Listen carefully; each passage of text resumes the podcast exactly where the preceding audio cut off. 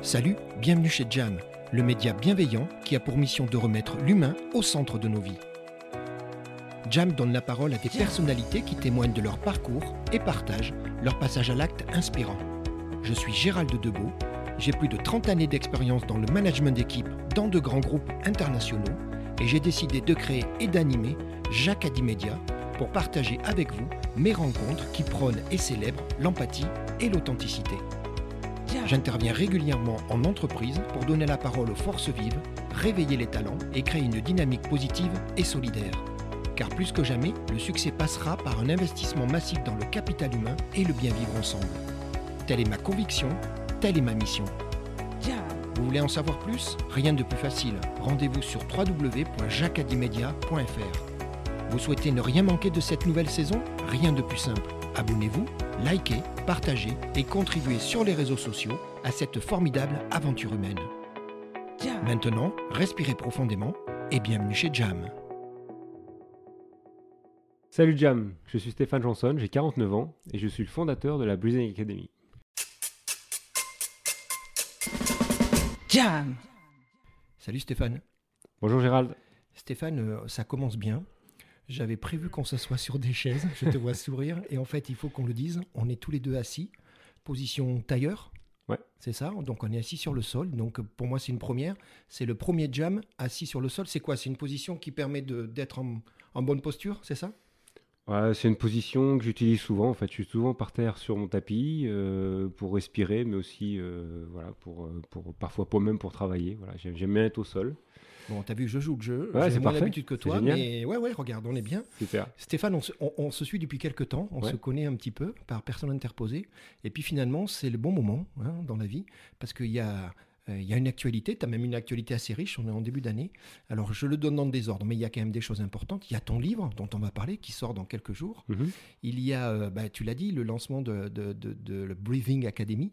Euh, et euh, également, je le dis à tout le monde, comme ça tu pourras pas y échapper, tu vas avoir 50 ans dans quelques, dans quelques quoi Dans quelques semaines? Euh, quelques mois encore. Dans quelques ouais, mois, ça je- va. oh, Même pas, oui, c'est un mois et demi. allez. Bon, un mois et demi. Ouais, Ça te va? Ouais c'est parfait. Allez, on y va. Donc, actualité riche.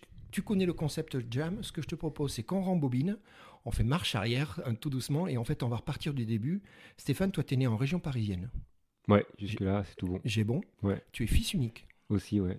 Et ce que j'ai cru comprendre, c'est que tu avais des parents plutôt actifs, ce qui fait que très rapidement, tu as développé une certaine autonomie.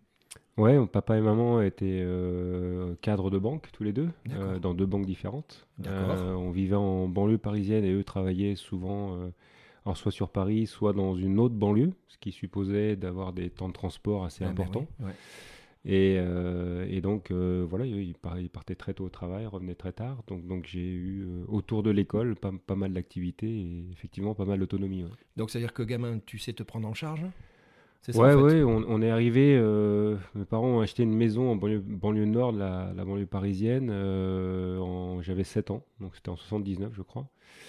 Et, euh, et donc j'ai été très vite, euh, ouais, très, très vite autonome, rentrer de l'école, euh, savoir goûter, savoir faire Ouais. mes devoirs. C'est bien, voilà. ça se fait une prise en charge assez jeune quand même. Bah ouais, puis pour moi c'était naturel, donc aucun problème. Tu, tu as dit quelque chose d'important, il y a le sport qui va quoi? Naturellement, rapidement prendre une place dans ta vie?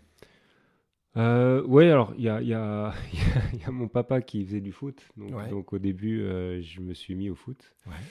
Et puis euh, le hasard de la vie fait que euh, nos voisins euh, du trottoir d'en face, Madame Kieffer, Sylvane Kieffer, qui était une dame qui était responsable d'un club de natation. Et donc voilà, j'ai donc fait mes, mes premières, premières longueurs dans, dans son club et c'était pratique parce que bah, le mercredi, elle pouvait m'emmener à l'école alors que mes parents n'étaient pas encore là. Donc j'étais pris en charge aussi pour... pouvait m'emmener à la piscine, pardon, euh, sans, sans aucun problème. Donc tu commences la natation assez jeune, ce qui finalement à l'âge que tu as, et j'imagine très bien pour plein de raisons, euh, squelettique, de, de- de- Ouais. de- mais je crois savoir que moi j'ai mis sport avec un S. Ouais, il y en a toujours eu plusieurs. Alors déjà, la natation, ça n'a pas été une évidence au départ. hein. Ah oui, quand, ma maman ou mon papa m'emmenaient euh, à la piscine pour prendre des cours. Ouais.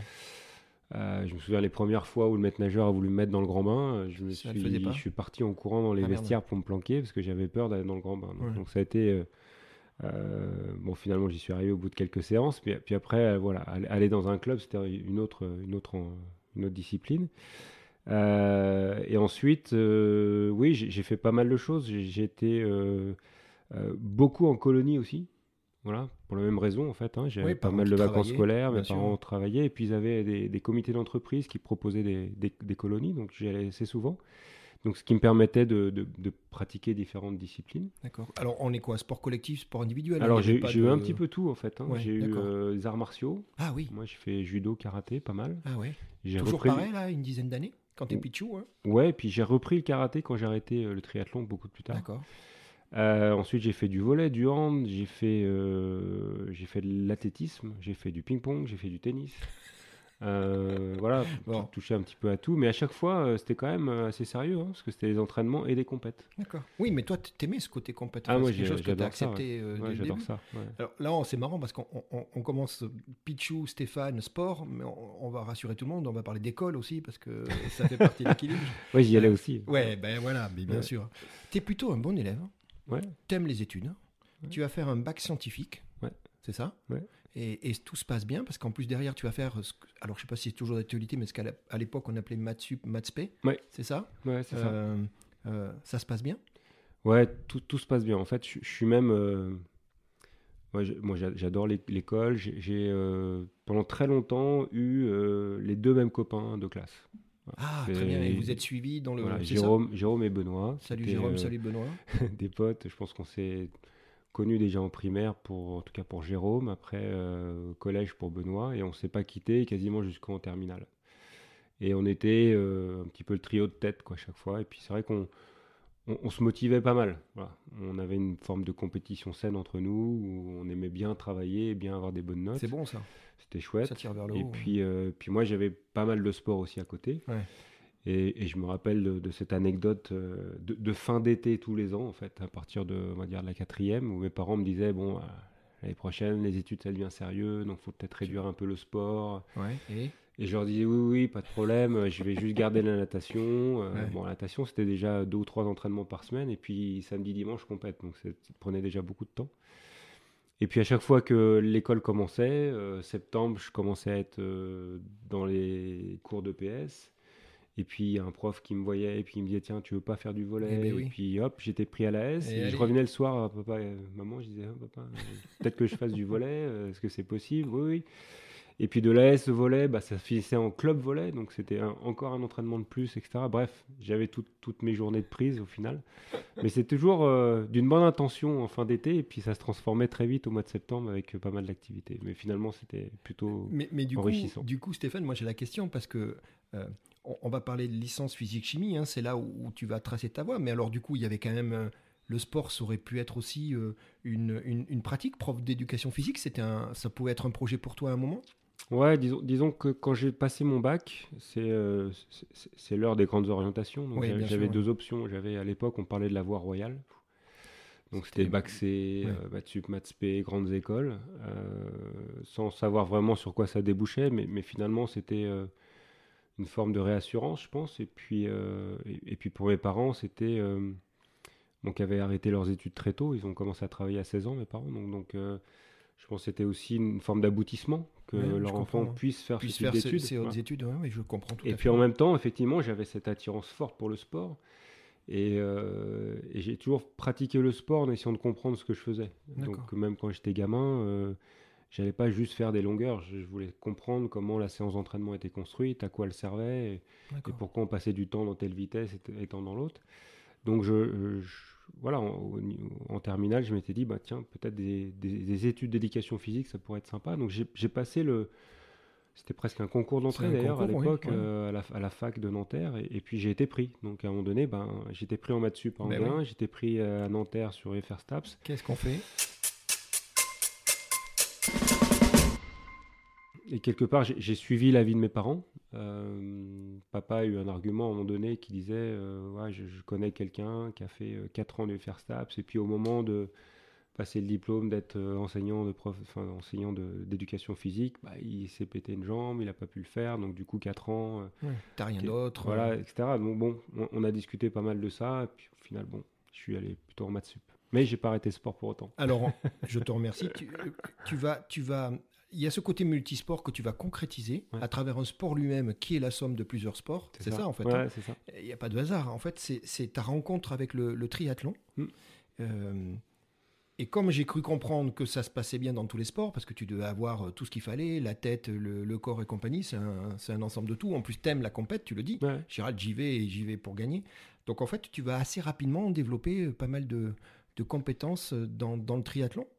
Oui, alors au départ, c'est un pari de copains. Un ah, pari de copains de, de nageurs. Pari, de copains. Voilà, il y avait un triathlon euh, à Anguin-les-Bains à côté de chez nous. 189, ça. Et puis, moi, j'ai même pas de vélo à l'époque, donc je prends le vélo de papa. Euh, en guise de short, j'ai un short de plage. Euh, on, se fait faire des t-shirts, des beaux t-shirts jaunes que je me souviens encore, avec le nom du club de natation sur, le, sur la poitrine, notre prénom. Voilà, on était tout fiers avec ça. Puis nous voilà euh, partis sur le triathlon. Alors c'était une petite distance, c'était 500 mm. mètres natation, 20 km en vélo et 5 à pied.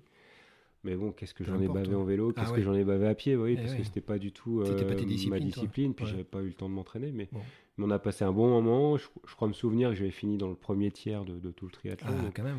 Et puis l'effort m'avait plu. Il y a, l'effort, et puis, et puis je dois quand même avouer euh, l'ambiance. je revois le, ah, oui. Le, parc à vélo était sur l'esplanade d'Anguin-les-Bains face au lac. Il y avait, il y avait, en même temps euh, des pros hein, qui concouraient, notamment le Racing Club de France à l'époque. Et je voyais les gars arriver avec des super vélos, et euh, puis, puis des, des, des, personnes très, très fit, quoi, vraiment très, très, euh, très, très préparées. Et donc ça m'a donné envie. Et c'est vrai que dans l'été, je... papa et maman m'ont acheté un, vélo de course. Et, dans l'été, j'ai commencé à rouler un petit peu plus et à courir un petit peu plus. Et, du coup, j'ai refait les triathlons euh, à l'automne de cette même année. Et puis, j'en ai gagné un. Voilà. Donc, euh, je me suis dit, bah tiens, ça vaut peut-être le coup euh, de, de s'y investir davantage. Donc, le premier te dégoûte pas, bien au contraire, il y a un truc qui te plaît. Tu vas multiplier les expériences, tu vas développer bah, tes, skills, tes expertises, parce mm. puisque tu dis, Gérald, bah, du coup, je me mets à rouler, bah, donc du coup, tu es meilleur. Le course à pied, j'imagine aussi. Mm. Mais en fait, tu vas tellement le développer que tu vas, tu vas en faire un sport de haut niveau, tu vas devenir toi-même sportif de haut niveau. Ouais, alors ça, prendra 4-5 ans. Quelques années, mais, mais, en euh, tout cas, la dynamique, elle est là. Voilà. Et, puis pour moi, c'était une forme aussi de. Euh, d'aboutissement. C'est-à-dire que pour une fois, j'avais un sport qu'on faisait trois. Et j'étais pas obligé de faire trois trucs euh, à la fois. Et, tu verras que ce que je suis en train de vivre aujourd'hui avec la Business Academy, c'est un peu la même chose. C'est-à-dire un effort, mais un voilà, de plusieurs... J'ai l'impression, en tout cas c'est mon objectif cette année, que je vais pouvoir enfin, dans ma vie, peut-être me centrer sur une seule et même chose. Mais qui regroupe plusieurs... Qui regroupe plein de choses, qui regroupe plein de disciplines. Euh, parce que je, parce qu'on va voir, je, je, je, veux distribuer des produits parce que c'est mon passé. Je veux, j'écris un bouquin, je forme. Puis, puis monter une école, c'est une forme d'entreprise aussi. Ah, tout à fait. Donc, donc il y a plein d'axes, mais euh, j'ai l'impression que je vais pouvoir me centrer sur un seul et même gros sujet. Voilà. Et ça, pour moi, c'est c'est vraiment quelque chose que j'attendais. Euh, et, j'attendais cette chose pour qu'elle soit parfaitement alignée avec moi. Avec toi. Donc, je ne vais pas finir le chapitre triathlon, mais il faut dire une chose, c'est que du coup, bah, tu pratiques, tu t'améliores, tu t'améliores, tu as des résultats. Enfin, c'est une sorte de, de drogue saine, j'imagine. Et finalement, tu te retrouves sportif de haut niveau tu vas rentrer en équipe de France de triathlon, tu vas faire des championnats du monde de triathlon. J'ai bien compris, Stéphane, ça prend quelques années, euh, je l'ai bien compris, mais malgré tout, il y a toute cette dynamique qui était positive, saine, sur laquelle tu t'éclates, et en plus, tu as des résultats. Ouais, ça a été difficile quand même les premières années. Euh, parce que 89, euh, bah, c'est l'année de mon bac, donc c'est-à-dire 90, je suis, je suis en maths sup.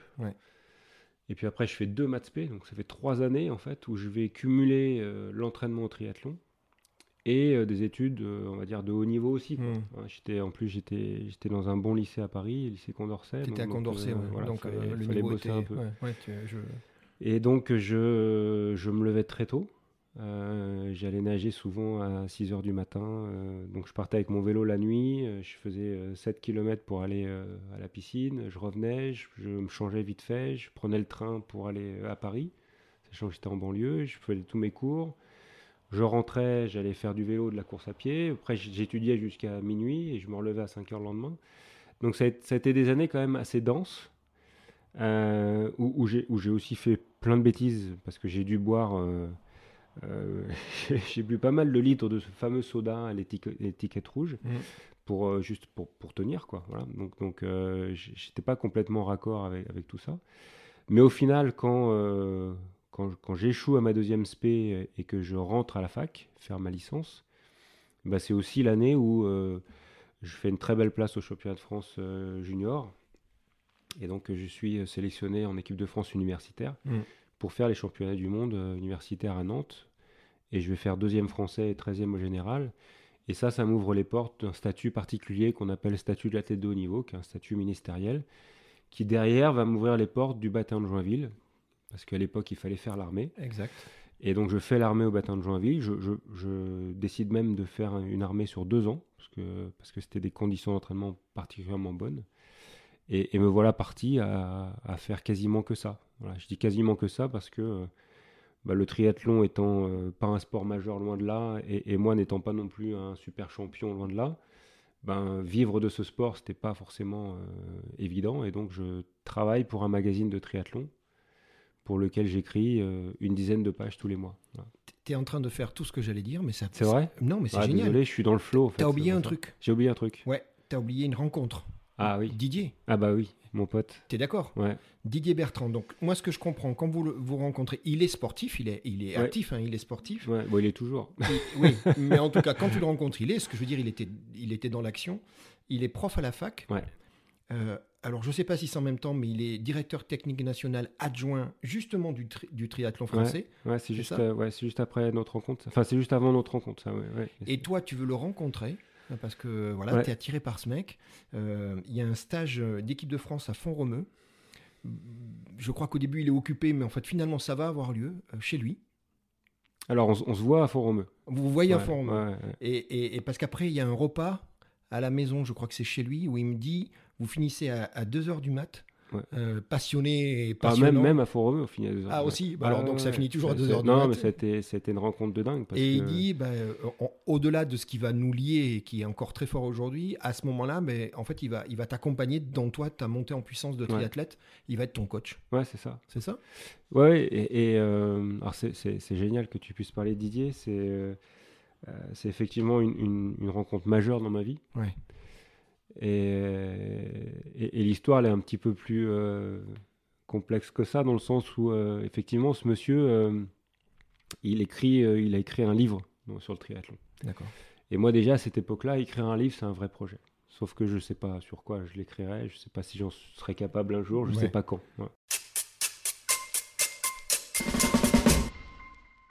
toute personne qui écrit un livre, pour moi, a, une crédibilité de dingue. Donc, donc, lui en particulier, parce qu'en plus, il écrit sur le sport sur lequel je veux vraiment m'engager. Et donc, j'achète son livre, je le lis, bien sûr, euh, qu'il a coécrit avec une autre personne, ce premier-là. Et, euh, et, puis, euh, et puis j'observe sa qualité d'athlète, surtout. C'est un, un, athlète, un triathlète champion d'Ironman, vraiment, vraiment très, très fort. Et et il se trouve que j'ai un des étudiants de Didier dans mon club de natation. D'accord. Et donc, euh, on discute de choses et d'autres. Euh, cet étudiant me dit Ah, bah, j'ai un gars, moi, euh, un de mes profs, Didier Bertrand. Bah, ça connecte tout de suite. Je dis ah, mais il faut absolument que tu m'aides à rencontrer, etc. Mm. Et donc, j'écris une lettre à Didier que je confie à David, le nageur en question, qui doit lui donner. Jamais une nouvelle. Jamais une nouvelle. Bon, moi, je me dis Bah, bah ok, c'était pas, pas comme ça. Et effectivement, on arrive sur ce rassemblement équipe de France euh, à Font-Romeu et, euh, et, je, suis déjà arrivé moi depuis 2-3 jours et, je crois qu'ils organisent une, réunion quand justement Didier était DTN adjoint. Et, euh, et, je vois Didier arriver dans le hall. alors je vais le voir tout de suite. Je lui ai écouté, je suis Stéphane Johnson, je vous ai envoyé une lettre, je voudrais absolument vous rencontrer. Et il me dit, bah, si tu veux, euh, là, je peux pas, mais on, on, se voit juste après le repas et puis, puis on discute un petit peu. Voilà. Et c'est là où on termine à 2h du matin. C'est le un petit peu qui dure jusqu'à 2h du matin. Et effectivement, peu, peu, peu, de temps après, je crois la semaine d'après, il m'invite chez lui en, en, banlieue parisienne aussi. Il était plutôt sur le 93, lui. Et, et on repasse une très très longue soirée et, et, et il accepte de, de m'accompagner, effectivement. Donc moi, j'ai discuté avec Didier et il me parle de ce deuxième repas, effectivement, tu as raison, où là, il y a, y a ce, ce, contrat, mais qui est un contrat moral, c'est le plus fort des contrats, tu es d'accord mmh, Qui mmh. dit, allez, je t'accompagne. Euh, la vie va t'amener, on va avancer dans ta vie, la vie va t'amener, euh, alors ça c'est, du coup, euh, c'est même plus une anecdote, c'est un gros, gros jacadi. La vie va t'amener à Salon de Provence. Oui. C'est ça. et tu, il se trouve qu'à Salon de Provence, dans ce club de triathlon, tu vas côtoyer le champion du monde de triathlon. Vous êtes dans le même club tous les deux Alors, on n'est pas exactement dans le club, parce qu'on est, alors on est tous, tous les deux dans le même club. On est tous les deux dans le même club, mais en fait, on est dans un club parisien. On, est dans un club qui s'appelle Saint-Quentin en Yvelines, qui va être euh, un des deux premiers clubs professionnels de triathlon, en France. Le, premier, si je me souviens bien, c'était Poissy.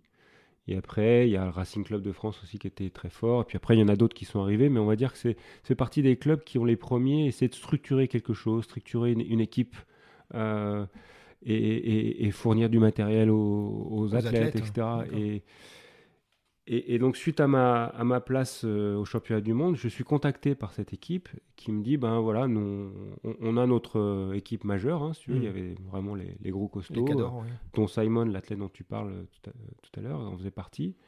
Et puis, on a une ou deux places pour, euh, pour des jeunes à construire. Quoi. Hmm. Et donc, est-ce que tu serais OK pour venir? Bah oui. Bien sûr. oui, donc, donc j'y vais. Effectivement, donc, je retrouve Simon dans un rassemblement. Donc, pour moi, je champion du monde. Quoi. champion du monde. Il y, a, le dire, là. il y a un ou deux champions de France euh, dans, dans, dans l'équipe aussi. Et puis, je, j'arrive dans ce premier rassemblement et, et c'est Noël. quoi. Hmm. Voilà. On a Nike comme sponsor, on a Look comme sponsor, on a Mavic comme sponsor. Et donc, on arrive, il y a les. Je crois qu'on était 14 en équipe première, il y a les 14 vélos de contrôle à montre alignés, il y a tous les sacs Nike, les chaussures, les trucs. On arrive de fou. Mais ah, bon, après, j'ai compris que ça m'avait mis vachement la pression aussi.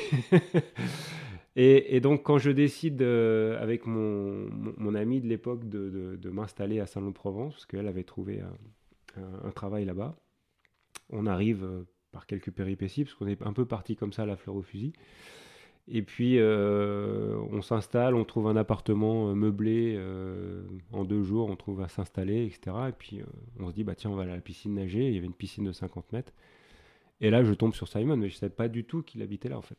Oui, parce que le rapprochement. Ce qu'il faut dire, c'est qu'il il habite dans la même rue que toi. Oui, alors après. tu habites dans la même rue voilà, que lui. Quelques mois plus tard, j'achète mon premier appartement et il se trouve qu'il il est ouais, à 300 mètres, 500 mètres de chez moi. Et donc, euh, donc voilà, j'ai la chance de m'entraîner avec lui tous les jours. c'est un truc de dingue. Ça. Mm. La, période triathlon, c'est. Moi, j'ai compté à peu près 6 ans de triathlon. Euh, euh, et tu, tu l'as dit tout à l'heure, il y a un truc que tu vas faire aussi. alors, si tu vas collaborer à un magazine. et assez rapidement, bah, tu vas te mettre à rédiger, et même de façon régulière, parce que tu me disais que c'était une dizaine de pages par mois, donc mm. il y avait même une, une fréquence alors que toi, tu n'avais jamais fait ça, quoi. Tu l'as fait avec quoi? Avec ton cœur, avec ta passion, avec. C'est ça? Ouais, oui. enfin, ça fait partie des décisions parfois. Euh. tu dis oui et. Voilà. Alors, je sais plus exactement comment s'est passé la première chose, mais je crois que Triathlète Mag cherchait quelqu'un pour essayer un vélo. Et il se trouve que, habitant en région parisienne, donc pas très loin de chez eux, euh, ils, m'ont contacté, ah, ils contacté pour que je vienne chercher le vélo chez eux, que je l'essaye un petit peu et que je rédige un article d'une page sur le vélo en question. Et ça a été le début. Alors je leur fais ça et tout, et puis, euh, puis hop, il y a une deuxième demande d'un deuxième vélo. Bon, bah, je réessaye un vélo. et puis euh, ensuite, il y a eu un sujet euh, sur, sur, sur, sur l'entraînement avec l'électrosimulation. Mais là, je ne l'ai pas écrit complètement, mais on, m'a sollicité, on m'a donné un appareil pour faire des tests et, et, donner mon avis, etc. Et puis, et puis de fil en aiguille, je, je, je rencontre un petit peu mieux ces gens de chez Triathlète, et puis je leur dis, mais ce serait quand même intéressant d'avoir une une vraie rubrique centrale, un vrai cahier central d'entraînement. Et si vous voulez, moi, je veux bien y réfléchir. Mmh. Mais j'ai aucune connaissance de rien, en fait. Hein. J'ai juste euh, l'expérience que Didier veut bien me transmettre et puis mon expérience d'athlète. Et donc, me voilà euh, à essayer de leur, leur, construire quelque chose avec euh, plusieurs rubriques. sur de la technique, sur un plan d'entraînement pour les gens qui s'entraînent que 10 heures par semaine, etc. Et, et je leur fais un, un planning sur un an, en leur disant bah voilà moi je veux bien euh, faire toutes les thématiques que je vais aborder et, et, ça va fonctionner. Alors bah, c'était simple j'ai listé que des thématiques qui m'intéressaient et sur lesquelles je voulais apprendre moi en fait, en fait c'était génial. C'était très égoïste mais finalement tu faisais partager c'est ça ouais.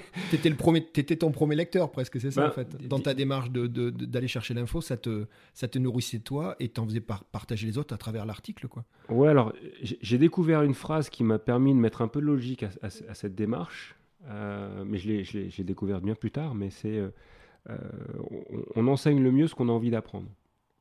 D'accord. Bah, et finalement, j'ai dit, bah oui, spontanément, Ouais. intuitivement, c'est ce que j'ai- fait. Donc, euh, je je me suis lancé dans euh, euh, les graines germées, euh, la VO2 max, tout, la physiologie en général, la, bio, la biochimie de l'effort, en récoltant des bouquins, parce qu'à l'époque, il n'y avait pas Internet. Hmm. Donc, j'achetais des livres et puis je, je lisais un petit peu ce qui, ce qui se faisait. Quoi. Il, il me semble que Didier écrivait aussi. Dans Ouais, ouais, Li- dans- Didier écrivait dans. dans un autre. Alors, il a écrit un peu dans Triathlète, D'accord. et puis après, il écrivait dans un autre support, dans un autre magazine. Tu, tu vas évoluer dans le triathlon parce que tu vas passer le diplôme fédéral. Ouais. Toi qui parlais de structuration, de réflexion, hein, c'est quelque Ouais. chose qui va suivre dans, dans toute ta vie. On va toujours réfléchir sur ce qui se passe et essayer de comprendre. Mm. Et, et du coup, euh, on, on en revient, tu vas faire un mémoire et tu as parlé tout à l'heure d'électrostimulation. Et ça a été le thème de ton mémoire. Ouais. Donc, si on remet dans le contexte, j'imagine que c'était encore dans l'époque précurseur, l'électrostimulation à cette époque-là, non? Ah oui, oui, c'était. euh, alors, ça, existait depuis, depuis très longtemps, euh, notamment dans les années 70 en Russie, hein, des, des gros courants qu'on envoyait sur les athlètes. Là. Mais c'est vrai que cette marque qui, euh, qui s'était d'abord lancée dans le médical pour la rééducation, ensuite a développé dans les années 97-98 euh, un appareil spécifique pour le sport. Donc là, on parle de Compex? Là, on parle de Compex et on parle une- vraiment de, de la partie sport de Compex avec des produits qui vont permettre de, à la fois de, de faciliter la récupération, mais aussi d'améliorer la, la qualité musculaire en fonction de, de ce qu'on cherche à faire. Donc ton mémoire, c'est sur l'électrostimulation et son application pour l'entraînement de sportifs. Hum, hein, c'est Au très clair. triathlon, ouais. Au triathlon, Ouais, pardon. ouais. Et, et du coup, tu vas avoir euh, ben, Compex, tu dis, c'est une société suisse qui commence à, tu l'as dit, venir du médical, mais qui veut aller vers cette partie-là. Ouais. Ton premier contact, tu es avec Didier, Ouais. et c'est à Zurich. Euh, C'est à, ouais, à Lausanne, exactement. Bon, alors je dis direct. Non, non, mais c'est parfait. Didier m'a dit, on était, on est tous les deux allés visiter, c'est ça, visiter des locaux, Ouais, rencontrer ces gens-là. C'est vrai que c'était incroyable. Ça, ça implique un, un- un autre de mes amis maintenant. Euh, qui travaillait lui pour, euh, pour Compex à l'époque, qui était en charge du développement euh, du marché français, qui s'appelle Pascal Léost. Et on- je vais le retrouver un petit peu plus tard, c'est vraiment incroyable. Et, et Pascal est, la personne qui m'a prêté le premier appareil, je crois qu'il en avait prêté un à Didier aussi. Didier écrivant pour un autre support. Compex décide de nous inviter en tant que journaliste technique, oui, entre. Oui, bien sûr, oui. euh, à Lausanne. Donc là, euh, Didier et moi, on a vécu un truc de fou parce qu'on arrive à Marignane. Je crois qu'on est parti de Marignane, donc l'aéroport de Marseille. De Marseille, ouais. Lui venait de Toulon, moi j'étais à Salon, donc pas très loin. Et là, on monte dans un petit avion euh, qui fait. Ah. euh, qui fait Trois places ou quatre Ouais, ouais, il y a- il y, a 15 sièges, quoi. Ouais. Vraiment, un truc, genre jet privé, toi. Ouais. Pour nous, on était un peu comme ça. Euh, donc on fait euh, Marseille-Genève, je crois, et puis on prend le train euh, Genève-Lausanne. On arrive à Lausanne, on est pris en charge dans un super hôtel. Mm. Le lendemain, on arrive au, au, au bureau de, de Compex à Lausanne, euh, qui est une belle start-up. Ouais, c'est c'est une société en, en pleine construction. Et donc, on a la chance de passer toute une journée avec le directeur médical de l'époque, qui s'appelle Pierre Rigaud. Et on, on découvre, en fait, euh, toute, toute, la, toute la technique, en fait. On, Mm. on- on comprend comment, physiologiquement, ça, ça permet de, de stimuler des muscles et, et d'avoir certains bénéfices. Et donc, chacun de nous va écrire son article dans, dans les supports euh, pour lesquels on travaille. Voilà, donc c'est assez magique parce que j'ai mentionné plusieurs noms là. Et Pascal Léos, donc il il deviendra plus tard euh, distributeur de la Belgique euh, pour ce complexe, et donc je vais le retrouver dans ce cadre-là. Et, Pierre Rigaud, le directeur médical, bah, c'est lui aussi qui va me faire rentrer dans cette société quelques mois plus tard. Donc c'est ce que j'allais dire. Il va y avoir un- au départ, alors d'après ce que j'ai compris, c'est un travail mi-temps au début, mais assez rapidement tu vas rentrer dans les structures.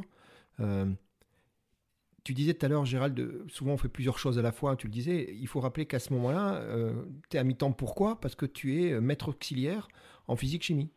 Ouais. C'était ça la raison, non? Oui, oui, moment, alors, ça on- rentre pas dans le planning Alors il y a de la plusieurs journée. choses. Dé- Déjà, c'est le moment où je décide d'arrêter le triathlon. D'accord. Voilà, En tant qu'athlète, la voilà, décision je, est prise. Je dis, voilà, j'arrête de faire ça à temps plein. Euh, c'est bon, j'ai essayé. Hmm.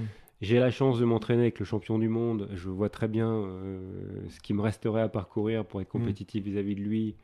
Euh, et, et- et je sais que c'est- pas dans mes cordes en fait. Hmm, hein, euh, faut, être, faut être clair, donc je, je réalise ça.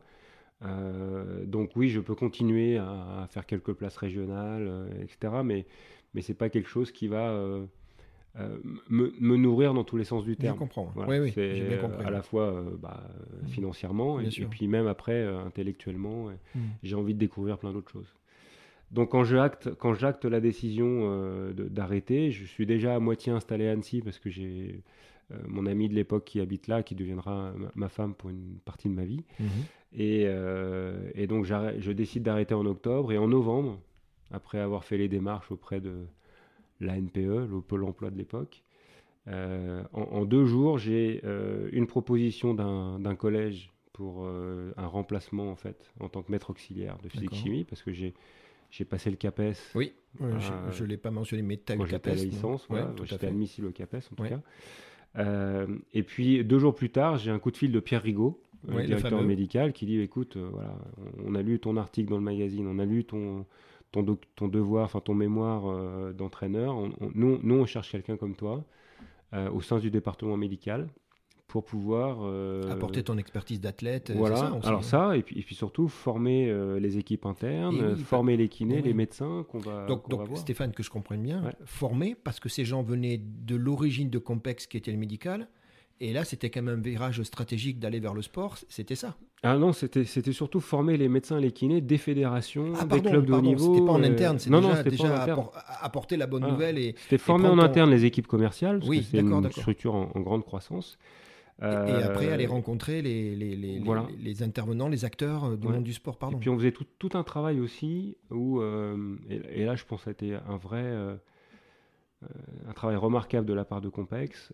Ça a été à la fois d'être euh, facilitant pour des études scientifiques sur le sujet. C'est-à-dire qu'il y avait des bourses euh, auxquelles Compex contribuait pour, pour qu'il y ait des études scientifiques sur, sur l'efficacité de l'électrosimulation. Et en même temps, on- au sein du département médical, on était deux ou trois, on récupérait toutes les études scientifiques qui étaient publiées chaque année sur, sur le sujet et on les euh, résumait Très bien. et on les digérait d'un point de vue sûr. commercial pour les équipes. Pour les tra- tra- traduire en Voilà. Exactement. compliant Ouais. et, et le lancer. Donc, euh, c'est ce qui va faire que tu vas te mettre à rencontrer plein de monde, Ouais. à faire un maillage incroyable avec, euh, je, je dis acteurs au sens au pluriel, mais tu as compris, c'est des praticiens, il y a, y a- y a de tout, j'imagine, non? Il y a, des, y a de l'encadrement sportif, il y a tous les gens qui sont peu ou prou concernés par cette, cette technologie, quoi. Bah ouais, imagine-toi, en fait, je rentre euh, début décembre 99 chez Compex Ouais. Et je crois le 15 jours plus tard, je me retrouve euh, avec un appareil photo, un ordinateur, à faire un reportage sur un événement que Compex organisait à Clairefontaine, Le là où se réunit oui. l'équipe de France de foot, avec tous les préparateurs physiques Des clubs, des euh, clubs de Ligue 1 et Ligue 2, mhm. Division 1, Division 2 à l'époque. de l'époque, oui, exact. Euh, pendant deux jours, ils vont euh, découvrir le complexe, et notamment un complexe qui sera euh, programmable pour que chacun puisse faire ses petites recettes. Et moi, je dors euh, dans la chambre de Zinedine Zidane. Voilà. Et, c'est mon premier job. Tu, vois, Tu donc- l'as mis dans ton CV, ça dormi. Mais il n'était pas là. hein. Euh, Il était pas non, là. mais c'est énorme, ça. Mais voilà. Attends, tu m'as dit quoi 99, donc Ouais, euh, ouais. juste à peine un an. Ah, mais euh, j'ai- décidé d'arrêter. euh, la Coupe du Monde, ouais, voilà, juste après 98. La chambre, elle est encore toute fraîche, hein, exactement. Et, et moi, je, et mes premiers pas dans l'univers du travail, c'est ça. Voilà. Et, Bon. et- pff, incroyable, incroyable. Dans, dans ce genre, de, dans ce genre de, de dynamique que tu vas mettre pour entraîner avec toi les forces de vente et toi-même parfois être exposé à, à ces acteurs, euh, il y a cette histoire à Nice où tu te retrouves devant 60 médecins. Ouais. euh, et là, il faut y aller, là. Il faut, faut argumenter, il faut, faut capter l'attention. C'est un, truc qui- c'est un exercice qui te plaît? Alors ça me, ça me plaît, mais ce jour-là, j'avais, j'avais une trouille monstrueuse. Ah ouais. C'est-à-dire que euh, bah ça, ça doit être euh, allez, un mois et demi après mon entrée chez Compex. Donc je Ouais, suis à donc peine encore, bien euh, formé. Quoi, T'es un tu rookie encore, Ouais, un je petit jeune. vraiment très très rookie. Et, euh, et Pierre Rigaud m'appelle un soir en me disant écoute, euh, je dois aller faire un truc demain à Nice devant euh, 60 médecins, présenter la technologie, Mm. donc une heure de présentation, mais je peux pas y aller. Ah mince, J'aimerais que tu y ailles. Le piège. Et donc, là, il y, a- il y a plusieurs facteurs qui sont complexes. Déjà, Ouais. il faut que j'aille prendre un avion le matin. Ouais, la logistique, ouais. Voilà, donc il faut que j'aille à Genève, etc. Qui va me prendre le billet d'avion? Moi, je, je découvre tout ça. hein. Je sais pas qu'il y a quelqu'un, effectivement, qui a déjà tout prévu, Ouais. c'est déjà tout prêt. Euh, il faut que Pierre m'envoie euh, La- le deck, enfin, la voilà, présentation, la présentation. tous les éléments que par l'internet de lire. l'époque. Donc à Ouais. l'époque, je sais pas si tu te souviens, mais 99, c'est un petit modem 56K. et là, ça va prendre, euh, ça va prendre un paquet de temps. Oh, Ensuite, il faut que je m'approprie la présentation parce Eh que ouais. c'est pas moi qui l'ai faite, donc Bien je sûr. sais pas dans quel ordre sont les slides, Eh etc. sûr. il faut que je prenne un petit peu de temps avec lui quand même pour qu'il me dise bah, les, mes- Les, les messages clés, c'est ouais, ça et ça. sûr. Et puis je connais pas le distributeur euh, qui m'accueille dans le sud de la France pour euh, et qui a créé ces- cette opportunité de, de parler devant les médecins. Et puis surtout, j'ai jamais parlé devant, devant des médecins d'un élément d'anatomie et de physiologie dont je- Euh, dont j'ai l'impression qu'ils savent tout par cœur mieux que moi. Plus que toi, ouais. ouais, Bon, Donc j'arrive euh, sur l'estrade euh, un petit peu comme ça. bon. Et puis je démarre euh, la, la- la voix tremblotante un peu, et puis je leur dis, ben voilà, je vais vous expliquer, enfin non, je leur dis exactement, je, je ne vous explique pas les différentes fibres musculaires, parce que j'imagine que vous savez ça mieux que Mmh, moi, mmh. je suis cash. Je suis hein. pas là pour ça. Et là j'ai deux petites mains qui se lèvent au fond, et maintenant on aimerait bien que vous nous, rappeliez un petit peu comment ça fonctionne, parce que euh, n'est pas sûr. Bon, Et là, la pression qui descend, donc c'est bon. mes slides sont donc euh, fort à propos, et Ouais. je déroule. Voilà. Et, donc ça se passe bien. Ça se passe super bien, et surtout je prends un plaisir euh, monstrueux à le faire, Ouais, vraiment. Tu sais, euh, Stéphane, il y a. hum, Donc nous sommes toujours assis en tailleur. hein. Oui, bien sûr. On est bien. hein. toi, toi, toi, tu le fais souvent. Moi, c'est génial. Le premier jam assis en tailleur. Il y a des complices à qui j'ai discuté, avec qui j'ai discuté. Il y en a que tu connais. Et puis euh, j'ai quelques surprises avec toi. Ah. Alors moi, j'ai discuté avec quelqu'un. Ah. On a passé un moment au téléphone. J'ai parlé avec Serge Darcy. Oh, J'ai appelé Serge C'est vrai Darcy. Ben, incroyable. C'est bon ça, non? Qui t'a donné C'est Philippe qui t'a je, Même sous la torture, Sous la Stéphane, torture. je ne dirai rien. Donc Serge Darcy, Serge. super mec. Et, euh, et en fait, bah, c'est lui qui va t'embaucher. Ouais. Donc Serge, il arrive en 2001 chez Convex et il me dit Gérald, en quelques minutes, il n'a pas fallu deux semaines, il me dit l'audit, pas très bon, structure fragile, rentabilité discutable, orientation, et c'est ce que tu dis, vers le sportif, et organisation française pas adaptée. T'as vu le résumé en quatre phrases là Ouais, Alors ouais, je lui dis bah, Serge, tu te barres. il me dit non, non, je reste, mais je mets en place une structure. Et en fait, il me dit je mets en place une force de vente parce qu'il a très vite compris qu'il fallait structurer les choses. Et, et aussi une stratégie de distribution. Et c'est là-dedans que tu vas rentrer, en fait, c'est dans cette stratégie-là. Il me raconte une chose incroyable, il me dit Gérald, à l'époque, un produit complexe, c'était 4000 francs. Mm. On parle de francs, pour- je suis Mm. désolé pour les jeunes, mais t'es Mm. d'accord. C'était pas du tout, t'es d'accord et, et en fait, il me dit, ben, on a fait un test dans cinq magasins, donc on parle de, de distribution. hein. Et puis en fait, ça a été un succès. Et toi, il, il t'a intégré dans cette stratégie-là. J'ai passé un moment incroyable, il se rappelle très bien de toi, tu vois, ça te fait sourire, c'est marrant, c'est Ah ouais, bah, c'est c'est un, c'est un- de mes très très bons potes. Et tu vois, c'est euh, c'est- le- patron qui a marqué ma vie professionnelle, Ouais. vraiment. Euh, parce que euh, parce que Serge, c'est quelqu'un de rassurant. Et, et même s'il a été très très occupé par, par tout ce qu'il devait Ouais, gérer. il m'a dit qu'il y avait beaucoup de choses. ouais. Euh, et qu'à chaque fois qu'il m'a proposé euh, de, de- de changer de mission pour aller quelque chose encore un petit peu plus challengeant que ce que j'avais vécu, il n'était pas forcément présent au quotidien, mais je savais que j'avais accès à lui si, Mm. si j'avais besoin. Et, euh, et puis on a vécu des moments incroyables quand on est notamment parti au Japon, etc. C'est vrai, c'était- Euh, Alors, on en a parlé. Donc, toi, tu es responsable de promotion des événements. Tu fais le suivi des sportifs. Euh, euh, donc, je lui dis, mais, mais, euh, mais Serge, pourquoi Stéphane, tu vois, finalement Mm. Et donc, je te dis ce qu'il m'a dit. C'est bon, ça, non? Ouais, c'est très bon. Il m'a dit que déjà, tu avais une énorme capacité, capacité d'analytique. Mhm. Donc, il dit ça, c'était important, bien évidemment. Tu étais un mec carré. Et tu sais ce que ça veut dire, carré. hein. C'est-à-dire Mhm. que je fais ce que je dis, je dis ce que je fais, toutes ces valeurs. Tu étais loyal. Et ce mot-là, il, est, il a une valeur énorme, surtout dans ce genre de boîte. Tu étais sain. Mhm. hein, tu vois, ça va ensemble. Et il me dit, euh, voilà, c'était évident. Donc, par contre, il me dit, attention, au début, c'était home office, parce que Stéphane, il était à Annecy, et nous, les bureaux, on était à Paris.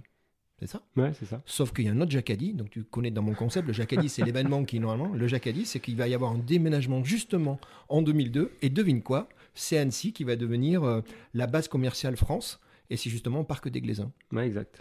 Exact, exact. Mais tout ça, c'est une, une époque magique pour moi parce que euh, j'ai- eu la chance avec cette première entreprise de, de découvrir plein de choses. Il y a que- quelques mois avant de rentrer dans, de prendre ma décision d'arrêter le triathlon, je, je me revois discuter avec un copain qui était à l'époque euh, pa- patron de Look, les vélos Look. Oui, un très gros- bien. gros- enfin, bah, un ouais, très ouais. très bon triathlète, mais Ouais. aussi un très très bon entrepreneur.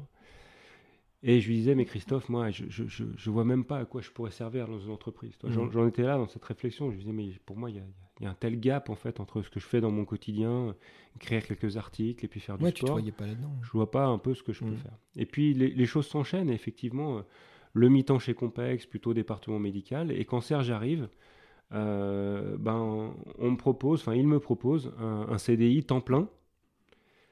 Sur la promotion et là, je retrouve à la fois le milieu du haut niveau que je connais, puisque, Bien sûr. parce qu'il s'agit pour moi d'aller promouvoir la technique vers les fédés, les athlètes, les, euh, les entraîneurs, etc. Donc je, sais comment ça marche. Tu sais de quoi tu parles? Et en même temps, la technologie, je la connais. Mmh.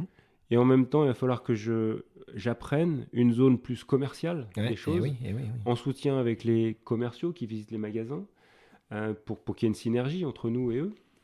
Euh, euh, et, et, tout ça, je vais, je vais, être en capacité de le faire parce que euh, je vais pouvoir m'appuyer sur quelques points forts. Voilà. Donc, donc les zones en fait d'incertitude, comme la partie commerciale, ben, je, peux un peu le découvrir à ma vitesse parce que derrière, bah, techniquement, quand j'explique un produit, c'est carré, comme dirait Serge. Tu es d'accord avec cette. Euh, ouais, ouais, oui, de toute façon, efficace, j'ai une forme comme ça de. J'aime bien utiliser le mot précis, en fait. Ça m'a bien précis aussi. Lui, il a dit carré, mais c'est ce que ça veut dire. C'est ce que j'aime. Et, euh, et, et, dans toute ma manière d'appréhender euh, la vie, euh, sans que ça soit trop chiant, mais il y a la notion de discipline. Oui. Ah bah j'imagine même dans la pratique. on continue avec les complices? Ah ouais, bien sûr, bien sûr, bien sûr. Mais Serge, c'est une bonne surprise parce que derrière, il, très vite, toi, je suis parti à la promotion, très vite, il m'a dit, bah tiens, puisque tu parles anglais, tu vas faire la même chose mais à l'international. Bim, hmm. et je suis parti à créer l'export. Et puis quelques années plus tard, bah, il m'a payé un MBA, grâce à grâce à Compex, c'est grâce à lui que j'ai pu avoir un MBA et faire mon MBA à Lyon. Et tout de suite derrière, il me dit, bah, je voudrais que tu prennes le marketing du groupe. J'avais aucune idée du marketing. Donc, à chaque fois, il m'a proposé comme ça des, challenges. Je pense que lui, il prenait un risque aussi à, promouvoir quelqu'un comme moi. Euh, Alors, lui, il l'a pas dit comme ça.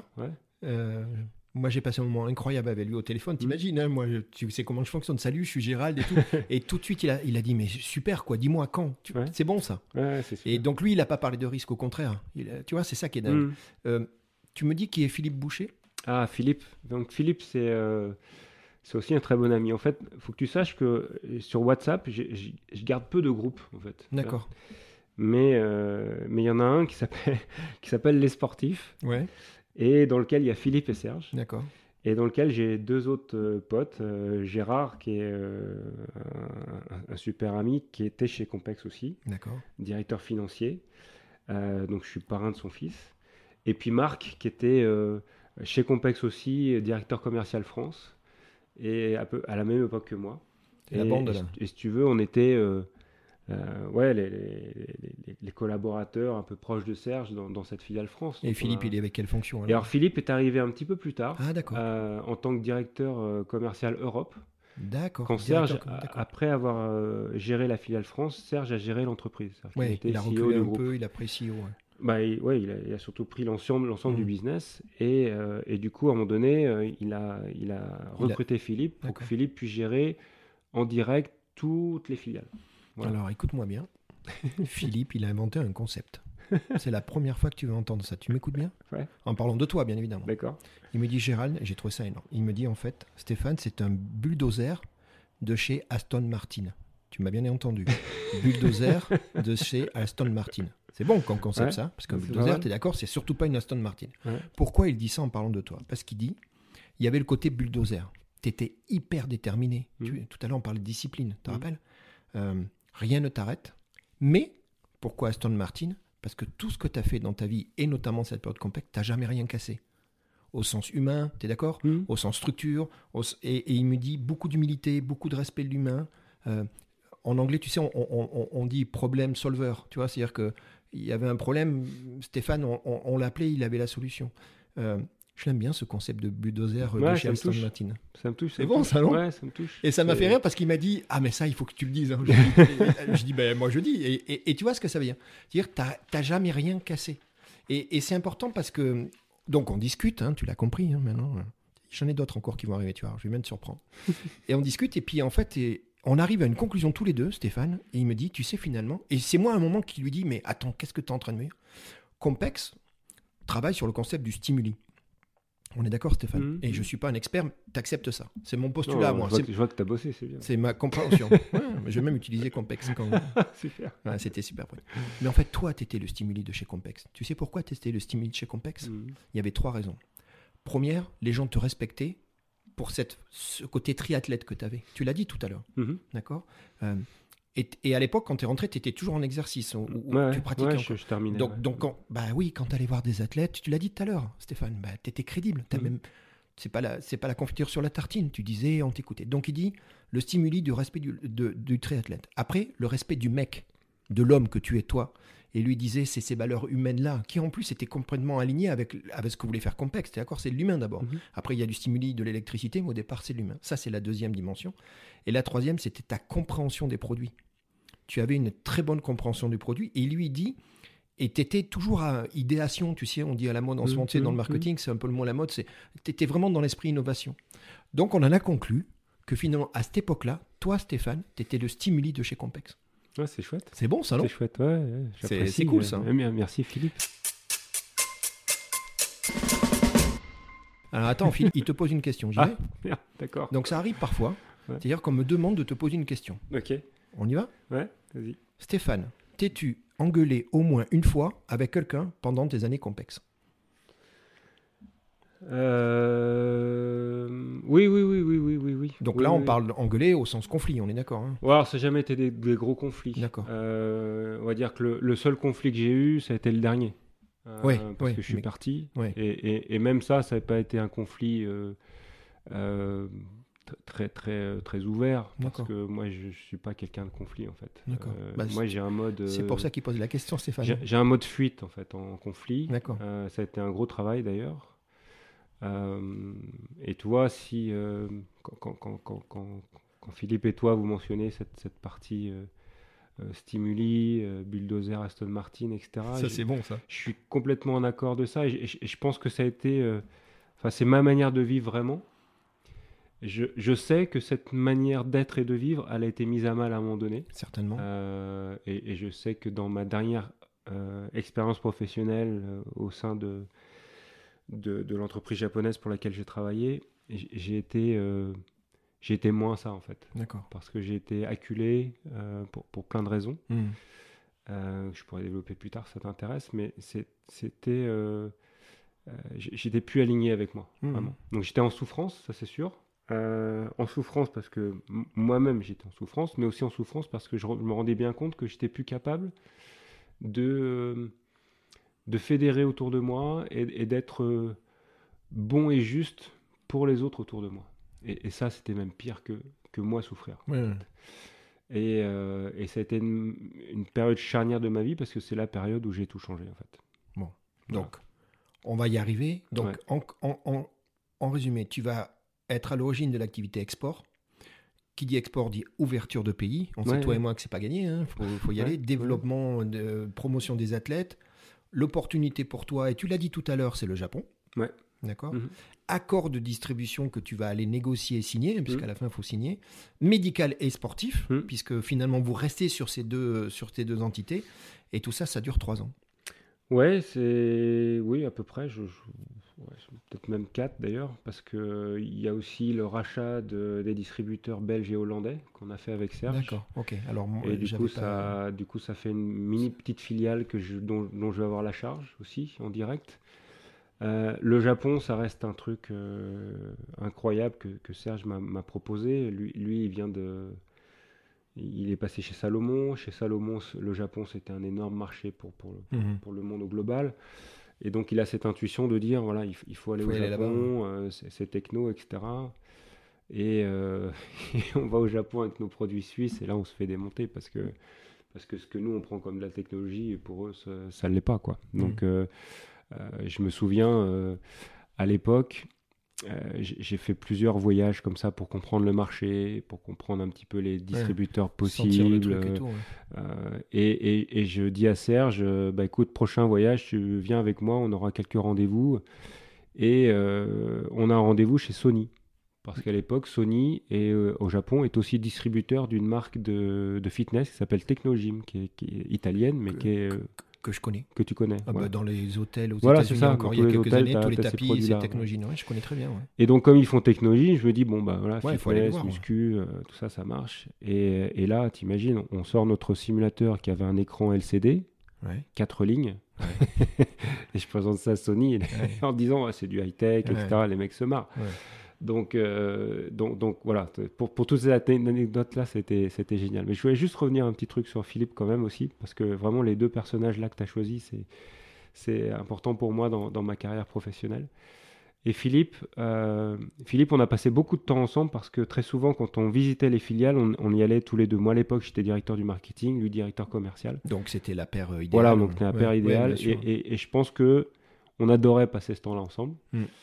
Euh, et on adorait, euh, certes, les réunions. euh, lui avait une, une, une expertise de, du, du, du suivi des, des, processus et des budgets et, et- D'accord. et des relations et des meetings qui étaient très très carrés. Il venait de chez Procter Gamble, c'était donc très organisé, ouais. il avait pas mal d'outils. Discipline. Et puis, et puis une manière d'échanger, Philippe, qui était pour moi remarquable. Très, Mm. très sur le questionnement. Tu as beaucoup, beaucoup de questions, Philippe. Je suis étonné que tu aies, eu des réponses aux tiennes. vois, il répond par des questions. D'ailleurs, il, m'a posé une question quand même, vois. C'est vrai, vrai, vrai. Bref, et donc je, je me souviens d'un voyage, euh, on est dans l'avion, je crois qu'on va à Barcelone, et puis, euh, et, et puis, et puis euh, je, voilà, je, lui exprime quand même ce, ce- ce travail que j'essaie de faire sur, sur moi et sur ma confiance. Hmm. Confiance en moi, Confiance en de toi. moi. Et, et, et- et Compec- et- et, pardon, Philippe va, va vraiment faire ce, ce travail généreux de, de- de dire, mais regarde, regarde ton parcours, Hmm. regarde ta singularité en fait. Mm. Voilà. Et, et- et je me rappellerai toujours ce moment en fait. C'était un vrai déclic pour moi de dire finalement, euh, ouais, singularité c'est un, c'est un mot juste.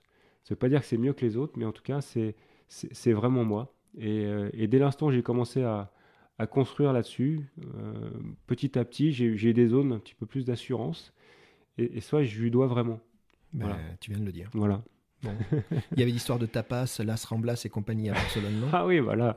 Il Forcément, il quand on allait- qu'à un moment, il fallait aussi, bah oui, à un moment, fallait, fallait, euh, comment on dit, euh, baisser la pression, quoi. Donc, euh, il me dit, Ouais, il y donc avait on des prenait une bons- pression justement. Ouais, voilà, pression, pression. tapas, il m'a dit, c'était Les des- patatas bravas, c'est ça qu'il aimait, Philippe. bon, et puis, Philippe, il a quand même une anecdote, c'est que. euh, donc, c'est quelqu'un qui voyageait beaucoup tout le temps et il, a, il adore le hard rock café. Voilà. Mais, au, mais point que quand il était fumeur, je crois qu'il fume plus, j'espère maintenant, euh, il achetait le Zippo de, des Hard Rock Café, euh, partout où il allait. Donc, voilà. il m'en a parlé. il Ah. m'a parlé. Bah oui, bien sûr. Voilà, toi, comme quoi. Dis-moi, Serge va quitter l'entreprise en 2005. Ouais. Tu vas devenir directeur marketing du groupe. Alors, ça, c'est avant qu'il parte. Ah, c'est juste tu- avant qu'il parte. en D'accord. fait. Ouais, Mais- mais juste avant qu'il parte. D'accord. Et, et les deux événements se, se, se succèdent. Ouais, malheureusement, parce que Ouais. euh, je- je- fin, fin novembre, début décembre, euh, Serge me dit écoute, euh, voilà, je vais changer l'organisation et je voudrais que tu prennes le Ah, marketing. donc, euh, donc, il me nomme à la place de- d'un de mes anciens collègues, qui, est- qui Mm. était Jonathan, qui, qui était quelqu'un qu'on appréciait beaucoup. Et, euh, et, et- et Serge me demande comme mission de. Euh, qui, qui était un des écueils du marketing auparavant, qui était vraiment d'harmoniser euh, le fonctionnement de toutes les filiales ensemble, Mmh, mmh. euh, à la fois euh, sur les stratégies euh, communication, marketing, PLV, voilà. Ouais, c'est la standardisation. Exactement, de Mmh. manière à ce que tout le monde ait, ait la même image sûr, globale, les mêmes chartes graphiques, etc. Bien Et, jusqu'à présent, personne n'y était arrivé. D'accord. Mais quand Serge me parle de ça, je, je suis à deux jours de partir en vacances. Mm. Et je- j'ai la trouille, j'ai pas Mm. dormi les vacances. Mm. En fait. et, et je reviens en me disant, euh, j'a- j'avais un sentiment double en fait. J'avais le sentiment de dire, non mais c'est trop beau qu'il me présente ça, il Ouais. va changer d'avis pendant les 15 jours, Ouais. t'emballe pas. Ouais. Et puis l'autre côté, c'est, non non, il va vraiment le faire, mais, mais je vais me planter, c'est Mm. trop gros en fait. Voilà. Bon. Et donc quand je reviens de vacances, bon effectivement il met ça en place, et, et je lui dis, écoute, en revanche, euh, moi j'accepte. Mais il faut vraiment que tu m'aides. Tu m'aides. C'est ton expertise, etc. Et puis il se trouve que quatre mois plus tard, bah, il quitte l'entreprise. Bon. Voilà.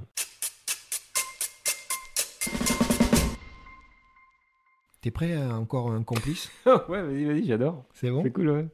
Il y en a un euh, que j'ai réussi à choper. Hein. Ah, Ouais. Aiko Oh là là Alors Aiko Van Vliet. C'est bluffant, ça, non Ah, ça, c'est trop fort. Putain. C'est trop fort. Eh ben, je l'ai contacté. Ah, t'as dû passer un bon moment. Ah, Aiko, incroyable. Bon, alors, du coup, j'ai l'air d'un d'un zouave. Disons, euh, il est néerlandais. ouais. Donc, moi, je l'attaque en anglais. Ah oui. Il est d'une politesse incroyable, il dit rien. Puis à la fin de mon speech, où je le fais en anglais pour expliquer, il me dit, mais avec un français aussi bon que le mien, Ouais. non mais Gérald, c'est bon, on peut le faire en français. Ouais, puis il aurait pu prendre quatre autres langues, hein, si tu veux. Donc je lui dis, bah, écoute, euh, voilà, tu vois, c'est marrant ça. hein. Ouais. Donc on l'a fait en français. Donc Génial. Aiko, il est responsable du marché suisse Ouais. à ce moment-là. Euh, il me donne deux anecdotes. Ok. T'es prêt? Ouais, Je pense que si j'en avais demandé 10, j'en avais 10. Ah ouais, a facile avec Aiko, c'est facile. Meeting expert en 2008, bureau Écublins, Éculvance, ouais. ouais, pardon. ouais, explication du programme d'électrothérapie. euh, c'est au début de, de, de, de cette. Et en particulier, la contraction excentrique. Tu dois expliquer la contraction excentrique. Et là, il se passe un truc. Hein, T'as du mal. Euh, euh, Aiko sent que tu as des difficultés pour faire comprendre ce concept. Et Aiko, il dit devant tout le monde Je vais t'aider. Il te saute sur le dos. Du coup, toi, sous le poids d'Aiko, j'ai pas dit qu'il était Aiko, j'ai pas dit que tu étais volumineux, mais en tout cas, il y a le poids d'Aiko. Tu vas euh, faire une flexion, Ouais. d'accord? Et là, il va dire, hé, regardez, vous voyez, c'est ça finalement. La réaction des muscles, c'était, c'était ça. Et Aiko, il me dit, mais là, d'abord, toi, tu t'y attendais pas. Il te saute sur le dos. L'audience se fout à rire. Et bingo, vous avez expliqué juste avec ce moment-là quel était le concept de cette contraction excentrique. Ouais, Aiko- c'est un, phénomène. Ah ben, vraiment au un téléphone, il a été euh, incroyable. qui a été euh, une rencontre très très riche aussi, euh, de, de par, euh, de par son énergie, de par son, sa passion en fait. C'est vraiment quelqu'un de passionné de, Ouais. de cette méthode. Et, euh, et au départ, il va, il, il va reprendre l'export derrière moi, c'est-à-dire qu'il va, Ah va oui, s'occuper de tous les distributeurs et puis ensuite, effectivement, euh, gérer, gérer le marché suisse. Et c'est euh, quelqu'un qui enseigne à, l'université, euh, qui, a, qui était, été aussi un, un très grand champion dans d'autres sports. Et, euh, Bon. et, et- et qui, a, qui a toujours cette, cette, euh, ce souci en fait de, de trouver l'explication didactique qui va marquer Ah bah les là, esprits. là Ouais. champion du monde. hein. Ouais, là, c'était parfait. Ça m'a ruiné les Bon. cuisses, mais c'était parfait. Aiko, merci. J'ai dit qu'il y en avait deux. Ok. Allez, on y va. Alors, moi, je vais essayer de prononcer correctement, mais les villes danoises, je suis pas sûr. Euh, Scottborg. Scottborg, Scottborg, avec un G, ouais. Danemark 2005, soirée team building. C'était une, la soirée Laughing Session.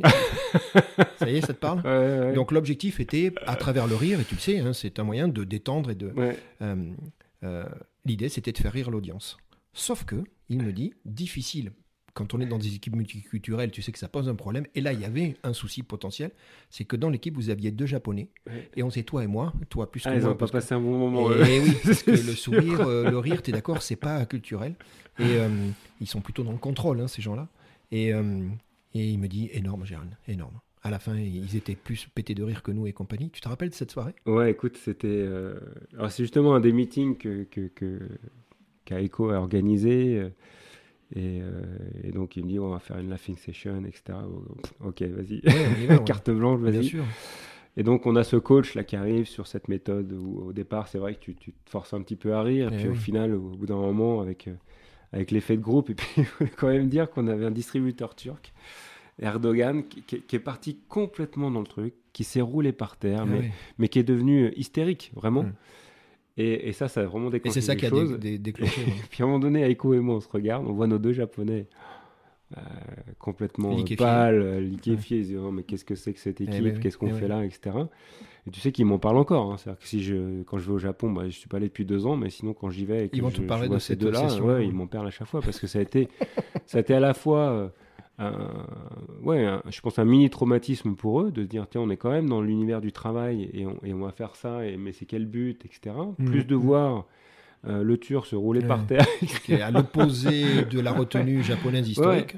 Mais d'un autre côté, c'est aussi, je pense, mémorable pour eux parce que euh, ça a été un, un moment quand ils se sont laissés prendre au jeu. euh, C'est ce qu'il m'a dit, il dit ça, Ouais, ouais. bien sûr. Bon, c'est bon ça, non? Non, mais ça, c'est, ça faisait partie justement de. c'est- ce qui fait que cette entreprise, elle, elle a marqué, en tout cas dans ces, dans ces premières années-là, tous les gens qui en ont fait partie. Et, et tu sais qu'il y a encore, euh, il y a encore 2-3 ans, on, on avait ici avec l'équipe France euh, que j'animais sur la fin, on avait 35 personnes sur Annecy hein, pour Mm. l'équipe France. On, on avait pour rituel d'avoir un dîner par an. Mm. On l'a arrêté il y, a, il y a très peu de temps, hein, mais euh, toi encore. euh, La presque réminiscence 10 ans après, euh, il y, ouais. avait, il y avait toujours ces, ces- ces- ces liens très forts.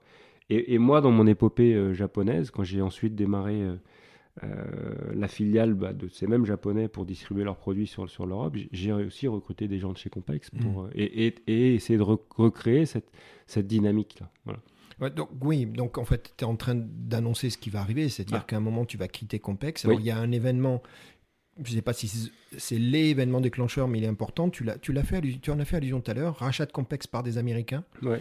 Il y a eu plusieurs rachats successifs. Voilà, avec des vues stratégiques divergences, euh, divergentes, pour être poli. Euh, où à un moment, euh, il y a fusion, rationalisation. C'est Blackstone, je crois, à un moment. Ouais, il y a, y, y a, un grand groupe de private equity, Blackstone, qui qui a, différentes sociétés, mais qui va donc racheter euh, la maison mère de Compex à l'époque, euh, ça, le fusionner avec un autre grand groupe euh, d'orthopédie au monde qui s'appelle Donjoy, qui, qui, est un mastodonte hein, de plusieurs milliards, mm. et qui, ne sachant pas trop quoi faire de Compex, parce que nous on a un pied dans le médical, et un pied dans le sportif, un, pied dans le sport. Mm. bah, décide de racheter notre concurrent pour dire bah tiens on va essayer de mélanger l'ensemble pour faire un truc qui est un peu plus significatif. Mm. T'imagines bien, on en rassemblant les deux, on faisait 40 millions sur un groupe de plusieurs milliards. Donc hmm. c'était vraiment peanuts. et, en plus, c'était un peu. Euh, un peu borderline. Euh, hein. ouais, borderline dans leur stratégie. parce que nous, on était dans le retail, magasin de sport. Eux, ils étaient vraiment directs sur les professionnels de santé. Donc, oui, à un moment donné, euh, ça, a été compliqué. Alors, suite à ce rachat, moi, j'hérite de toute la partie sport. Hmm. Du coup, qui faisait à peu près 20 millions. Avec les filiales, on avait 5-6 filiales en Europe. Et puis euh, j'ai un homologue dans la partie médicale. Et puis euh, au-dessus de nous, il y a un Suédois, euh, Björn Lenander. Et puis, et puis voilà, il y a une vraie stratégie, bien sûr, de, de, fusion, mais aussi de, réduction et de revisite de la structure de coût. On connaît toi et moi.